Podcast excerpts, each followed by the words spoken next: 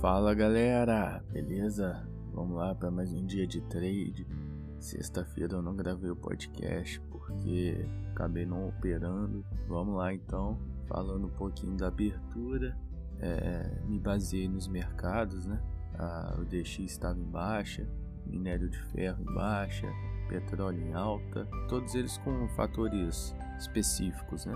Minério de ferro por causa da China, é, petróleo por causa do acordo nuclear Estados Unidos e Irã, que vai dar uma atrasada, e, e por aí vai. As bolsas se recuperavam das quedas de sexta-feira e o dólar estava dando uma cedida, apesar do VIX ter dado uma subidinha aí. O VIX está em baixa, porém ele estava negociando a, a 16 semana passada e o, agora ele está a 20, né? Que cria uma leve pressão aí nas bolsas também.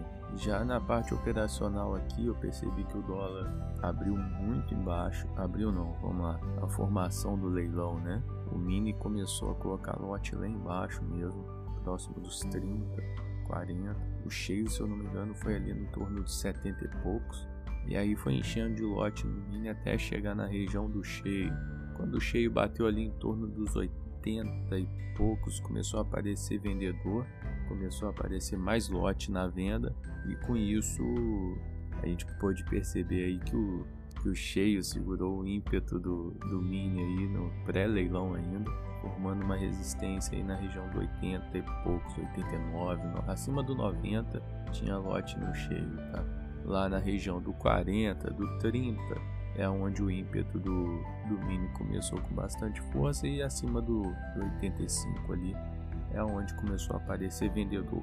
É, já na abertura é, deu para fazer umas compras na, nas mínimas, umas vendas nas máximas. Eu tava estava querendo acompanhar o DXY e as moedas dos países mais fortes que estavam ganhando força em cima do dólar.